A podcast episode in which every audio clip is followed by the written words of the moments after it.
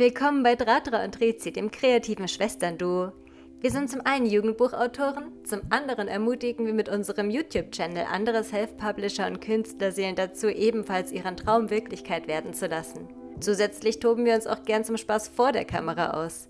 Von Fotoshootings über Videodrehs ist bei uns alles dabei. Unsere Geschichten erwecken wir außerdem auch mit Illustrationen in verschiedenen Stilen und mit selbst eingesprochenen Hörbuchaufnahmen zum Leben. In diesem Podcast teilen wir auditiv die Inhalte unseres YouTube-Kanals mit euch.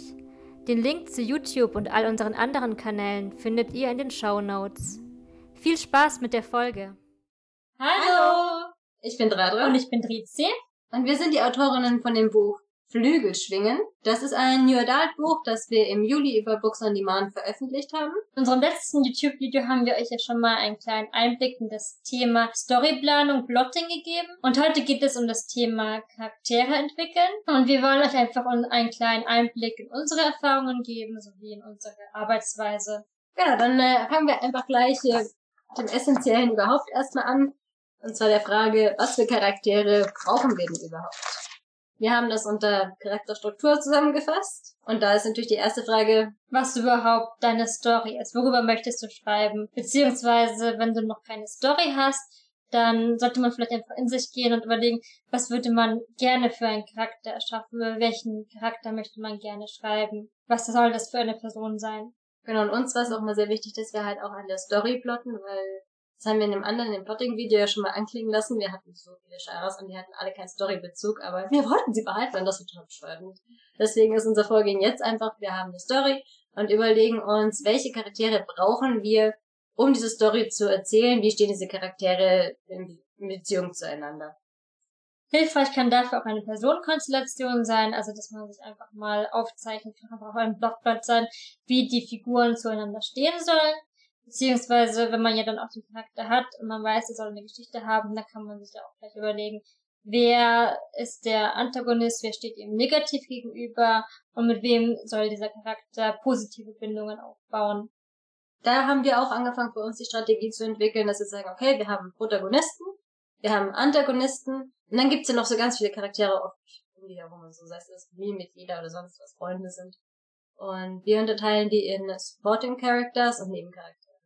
Also Supporting Characters sind dann zum Beispiel Freundeskreis, der schon da war, oder einfach irgendwelche Leute, die auf den Charakter wirken, die auch vielleicht wichtig für die Charaktere sind, die ihnen helfen zu wachsen, die sie unterstützen, aber die jetzt keine Protagonisten sind, die halt einfach irgendwie mal da sind und auf Charaktere wirken. Also zum Beispiel in unserem Buch haben wir, das ist echt ganz witzig, also äh, unser Supporting Character haben wir uns äh, Satchis Kumpel Sven und Natascha, Katjas Mutter, und das ist ziemlich witzig, weil eigentlich ist Natascha auch ein Antagonist. Also sie hat teilweise, also ist sie einfach böse und sie steht Katja im Weg. Aber auf der anderen Seite unterstützt sie sie halt auch. Also Supporting Characters sind nicht unbedingt nur Charaktere, die den Charakter wirklich unterstützen, sondern manchmal auch ein bisschen dazu bringen zu wachsen. Aber am besten fängt man auf jeden Fall erstmal mit den Protagonisten an. Und da ist es aber dann eben auch hilfreich zu wissen, in was für einem sozialen Umfeld, in was für einer sozialen Lage er sich befindet, also ob man jetzt wirklich nur über einen Einzelgänger schreibt, der vielleicht keine Familie mehr hat, der keine Freunde hat, oder eben über jemanden, der in einem gewissen sozialen Kreis ist, beziehungsweise soziale Beziehungen pflegt. Und dann sollte man auch gucken, welche Figur man dann überhaupt auch braucht. Es gibt zum Beispiel, ach, jetzt kann man den Sailor Moon, aber, aber nee, also vermutlich haben viele Sailor Moon geguckt. Und da gab es eben Naru, das war Bunnys Freundin. Und sie hat natürlich schon den Sinn erfüllt, also die Rolle erfüllt, dass Bunny natürlich keine Einzelgängerin war, sondern schon Freunde hatte. Aber sie hatte halt keinen Platz in der Story und ist dann irgendwann untergegangen. Und da bietet es sich dann an, dass man sich dann auch schon vorher überlegt, inwiefern man dann diesen Freundeskreis auch weiter behalten kann in der Geschichte. Und wenn die Person, die Protagonistin diesen Freundeskreis verlieren soll, könnte man sich auch überlegen, ob das irgendwelche gewissen Gründe hat, vielleicht auch aufgrund der weiteren Entwicklung des Protagonisten. Ja, natürlich ist es so, dass manchmal der, der Protagonist auch einfach nur eine Freundin oder einen Freund braucht, aber trotzdem wäre es gut, wenn man sich überlegt, was die beiden Figuren miteinander verbindet, damit sie dann nicht nur über das Liebesleben des Protagonisten reden. Und wenn ihr wirklich mal so ein, so ein so eine Freundin, die die Freundin nur braucht, um über das Liebesleben zu reden. Dann erfindet eine Katze oder ein Kaninchen oder irgendein Haustier, weil die können wunderbar zuhören, aber sie brauchen keinen Charakter. Und das ist nämlich dann der Knackpunkt. Wenn ihr nämlich einen Freund als Charakter erfindet, müsst ihr diesen Charakter behalten und diesen Charakter auch als Menschen behandeln. Und äh, da, also dieser Naru-Effekt, wir benutzen das immer als Wort für uns, weil wir uns einfach was drunter vorstellen können. Äh, das ist, also da müsst ihr aufpassen, dass Gehen wir weiter zum, äh, wer ist eigentlich der Charakter? Also das Wesen eures Charakters. Und äh, das ist auch mal sehr eng daran geknüpft, welche Geschichte ihr erzählen wollt und wie der Charakter überhaupt einzuordnen. Ja, es ist dann doch oft so, dass sich der Charakter dann in irgendeinen Stereotypen einordnen kann, beziehungsweise dass man in diesen Stempel aufdrücken kann, auch wenn der Charakter selbst natürlich viel mehr ist. Zumindest denke ich, dass ihr auch eben besondere Charaktere entwickeln wollt und nicht einfach nur Stereotype. Trotzdem kann es hilfreich sein zu wissen, was für ein Stereotyp passen würde. Vielleicht auch, damit man sich auch ein bisschen abgrenzen kann. Erwartungen aufzubauen, die dann vielleicht auch gar nicht erfüllt werden, sondern der Leser wird dann vom Gegenteil überzeugt. Ja, also wir haben da Yuri als Paradebeispiel, weil das ist ja unser Bad Boy, wenn man so möchte. Aber ähm, wir brechen damit sehr viele Klischees. Also er erfüllt schon irgendwie so diese, diese Bedingungen, so von wegen, ja, er hat eine schlechte Vergangenheit und irgendwie ist er halt so ein bisschen in sich erkaltet, aber wenn man dann so das Buch liest, also die von euch die Bügelschwingen schon gelesen haben, die werden merken, oh, da ist irgendwie mehr. Also dieser klassische Bad Boy, der sieht ja meistens aus und dann ist er, hat er seine ganzen Frauengeschichten und er ist ja so böse und. Und das wird nur damit begründet, genau. dass er eine schlechte Vergangenheit hat. Genau, und mhm. mehr kommt halt meistens einfach irgendwie nicht. Und vielleicht ist Fury einfach zu soft für den Bad Boy, wenn man das so definieren möchte, aber er hat halt einfach ein Herz und man merkt, dass er Dinge tut, die jetzt auf dieses Klischee Bad Boy passen, weil ihm einfach irgendwie wirklich was zerbrochen ist und nicht so dieses, ja, so, ist doch geil, wenn er jede Nacht einen One-Night-Stand hat. Ich übrigens nicht. Aber ihr versteht, glaube ich, was ich meine. Genau, es uns auch mal hilft, die Charaktere noch mal so ein bisschen besser kennenzulernen, ist, dass wir Psychotests mit denen machen. Also googelt einfach, also ich teste dich.de, Punkt, irgendwelche Psychotests und macht die mit euren Charakteren. Ihr werdet erstens sehr viel über eure Charaktere erfahren und was eigentlich auch ganz interessant ist, wenn man von sich aus eine Geschichte erzählt, hat man ja meistens dann doch irgendwie so ein eigenes Wertesystem, seine eigenen Ansichten. Und wenn man dann so einen Psychotest mit den Charakteren macht und weiß, okay, ich würde jetzt so handeln, und dann aber noch so Stopp macht und sagt, wie würde der Charakter jetzt? Das ist sehr interessant, weil man dann einfach auch, ja, also die Charaktere sind dann sozusagen nicht nur man selbst, sondern man erschafft da wirklich Charaktere. Vielleicht hilft es euch auch weiter, wenn ihr euch einfach irgendwelche Situationen ausdenkt, also vielleicht einfach eine Liste entwerft mit verschiedenen Situationen und dann immer überlegt, wie würde der jeweilige Charakter in dieser Situation reagieren. Was würde er machen? Wie würde er sich daran fühlen? Also es gibt ja zwei Ebenen. Der, die eine Ebene ist, wie der Charakter im Inneren aussieht und die andere Ebene ist, wie der Charakter nach außen wirkt. Da haben wir, glaube ich, die größte Diskrepanz bei Katja, hm. die ja eigentlich so unsere ja, Main-Protagonistin ist. Und sie ist im Inneren, denke ich eigentlich, dass jeder Leser das Buch aufschlägt und sagt, oh ja, ich fühle voll mit Katja mit und äh, ja, verstehe ich voll. Und Aber dann erzählen wir dann mal aus der Perspektive von zum Beispiel Sachi und so, boah, was ist das für eine arrogante Zicke. und ähm, das finden wir sehr wichtig, einfach weil natürlich so in sich ist eigentlich jeder irgendwie mit sich rein und schlüssig, aber wie man danach ja, aussieht, ja, ja, auch nicht unbedingt, aber Aber diese Eigenwahrnehmung unterscheidet sich halt sehr auch von der mhm. Außenwahrnehmung. Und das finden wir so gut. Also wir haben ja einen personalen Erzähler, der aber trotzdem aus der dritten Person gehalten ist, aber also man guckt halt immer mal wieder durch die Augen einer bestimmten Person. Und das ist bei uns, also wir finden es tatsächlich ganz witzig, wie eben gerade gesagt, dass wenn wir gesagt so, ah ja, Katja, oh Katja, ja, ich bin voll mit dir mit, und dann kommt Sachis Perspektive, Katja zieht sie halt voll an, weil sie am Anfang halt echt ein bisschen unausstehlich ist. Und also, boah, scheiß Zicke und alles. Und wer es von euch gelesen hat, sprechen. Und sowas denken wir ist einfach auch wichtig, damit der Charakter, ganz ehrlich, also wenn ihr so einen Charakter habt, der nett ist, den jeder mag, der überall gut ankommt und stattdessen hat da so eine doofe Zicke, die ihr nicht mag, das ihr nicht auch. Und jeder Mensch hat ja Werte und deswegen sollte ein gut ausgebauter Charakter eben auch Werte haben, Wünsche, Motivationen, moralische Vorstellungen. Und die können dann natürlich auch in einer bestimmten Beziehung zu der Gruppe, der der Charakter vielleicht angehört stehen, der ganz andere Vorstellungen hat, dann könnte das auch zu Konflikten führen. Auch sind seine Werte ja auch wichtig, wenn es darum geht, wie er handelt. Also denkt er eher daran, ähm, wie, dass sein Handeln auch wirklich ein Ziel erreicht oder geht es ihm eher darum, wie die Handlung an sich selbst ist.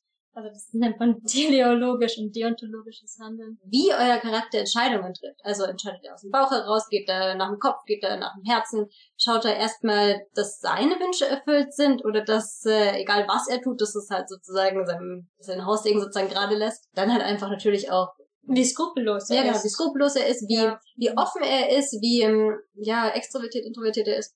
Irgendwie sowas. Also, das sind alles so Punkte, die er einfach berücksichtigt. Stellt euch einfach vor, euer Charakter säße euch gegenüber, oder?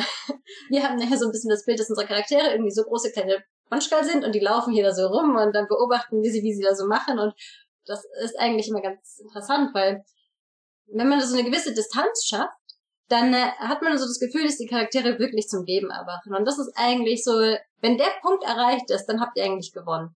Und ganz wichtig ist natürlich, dass der Charakter überhaupt Ziele hat, dass er Wünsche hat, dass er Motivationen hat. Und das können natürlich auch, ähm, naja, äußere Wünsche sein oder auch innere Wünsche. Also geht es eher um Gefühle oder geht es eher darum, irgendein spezielles Ziel im Außen zu erreichen.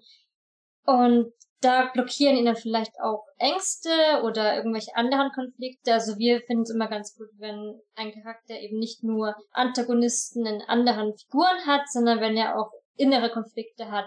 Oder vielleicht gibt es auch im Außen irgendwelche anderen Störfunktionen, nach denen daran, daran hindern, seine Ziele zu erreichen. Je nachdem, wie groß und komplex die Geschichte sein soll, sollte man sich auch mehrere Ziele überlegen und vielleicht auch, ähm, auch auf verschiedenen Ebenen, also ähm, der Charakter kann, kann ja das Ziel haben, dass er gerne eine Familie hätte, aber das ist vielleicht dann nicht unbedingt so total storyrelevant.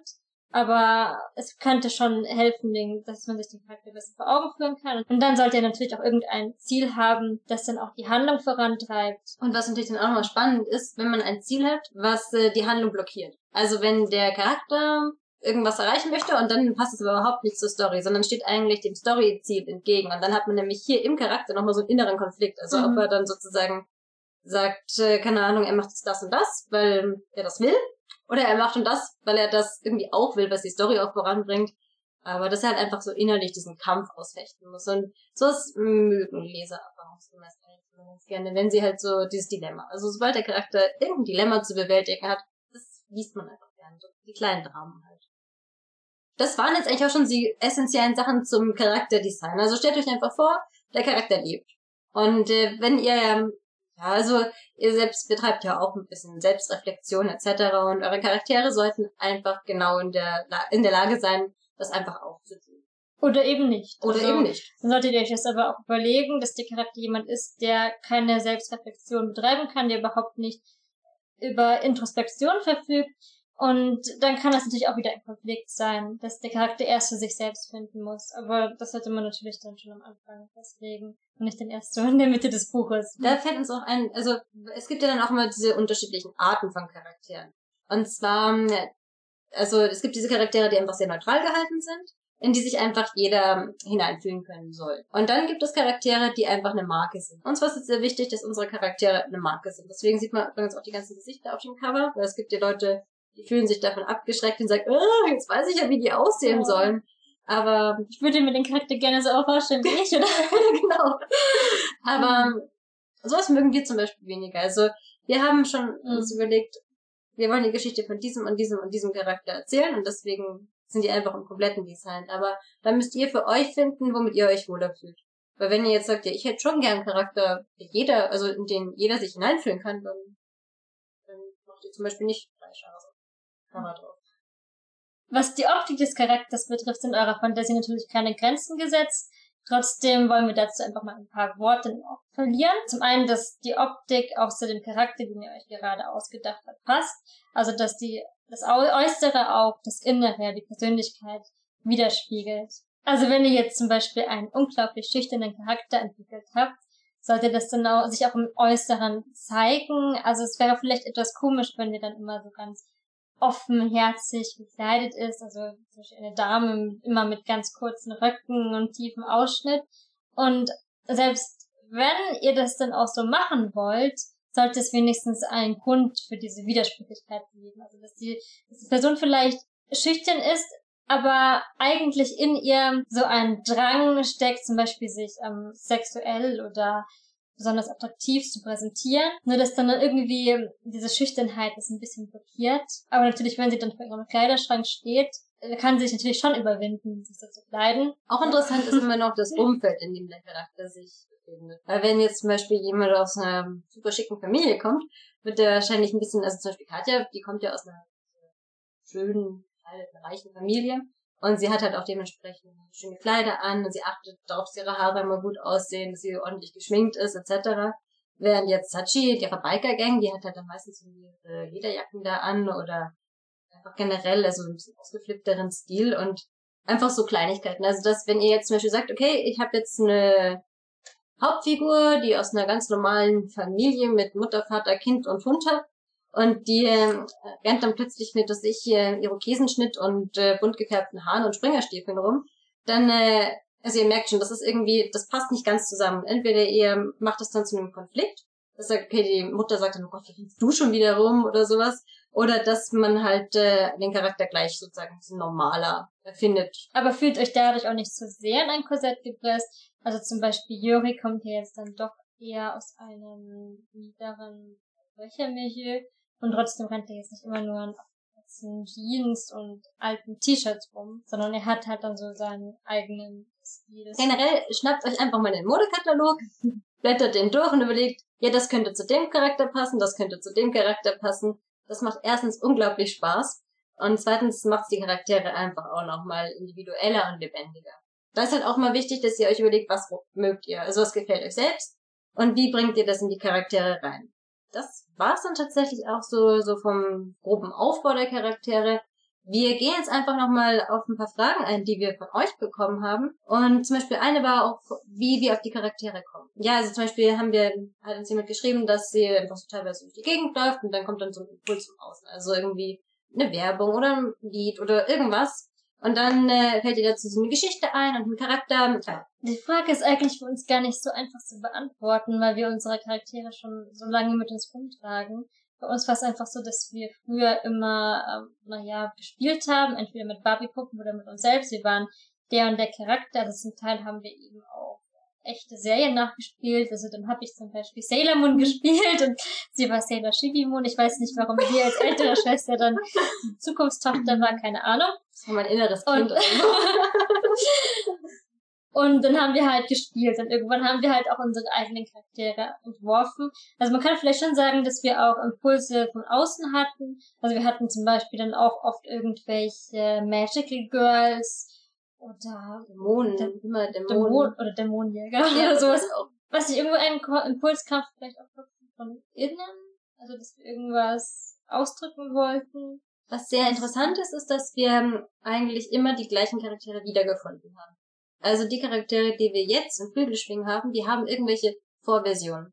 Also wir hatten früher mal eine Magical Girl Serie, die hieß, oh, die, äh, keine Ahnung, was richtiger Japanisch ist. Also es ging halt um Mädchen, das war halt auch irgendwie Prinzessin und die hat dann zaubern können und dann hat sie so eine Clique da zusammengesucht und ähm, ja, also diese Yukiko hieß die damals, die kann man so als eine Vorlage von Katja vielleicht bezeichnen, also ein bisschen mehr, aber und wir haben schon immer den Eindruck, dass wir eine, eine gewisse Geschichte erzählen wollen, dass wir eine gewisse Dynamik auch innerhalb der Charaktere haben wollen und dass wir diese Stereotypen immer wieder mitnehmen.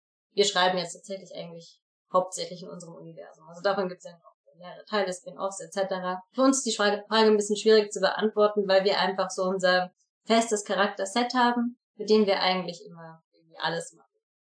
Aber tatsächlich ist uns aufgefallen, dass es sehr interessant ist. Also gern schreibt uns in die Kommentare, wie ihr Charaktere designt, wie ihr auf die Ideen kommt. Ja, ob ihr zum Beispiel auch wirklich hingeht und sagt, boah, diese Person, ich möchte eine Geschichte über die schreiben. Weil das ist etwas, was wir eigentlich überhaupt gar nicht machen. Also, dass wir hingehen und sagen, wow, mh, also vielleicht wir überlegen uns manchmal, ob die Leute so, so denken wie bei Gossip Girl oder sowas. Da ist so ein Autor und der schreibt dann ein Buch über seinen kompletten Bekanntenkreis Ah. oder sowas. Also das fänden wir einfach total komisch. Also wir können das gar nicht. Aber also Mhm. gibt's Leute von euch, die das machen, die das können, die damit arbeiten können? Und ja, erzählt uns einfach ein bisschen, wie ihr vorgeht. Und wir hoffen, dass wir euch ein bisschen Einblick geben konnten, dass ihr Spaß hattet. Dass es auch nicht so lang war. Wir reden manchmal zu viel. Gut. Also, ihr wisst, wo ihr uns findet. Dratratrizi eigentlich auf sämtlichen Plattformen. Das auf Nügelschwingen. Und dann verabschieden wir uns. Tschüss! Tschüss!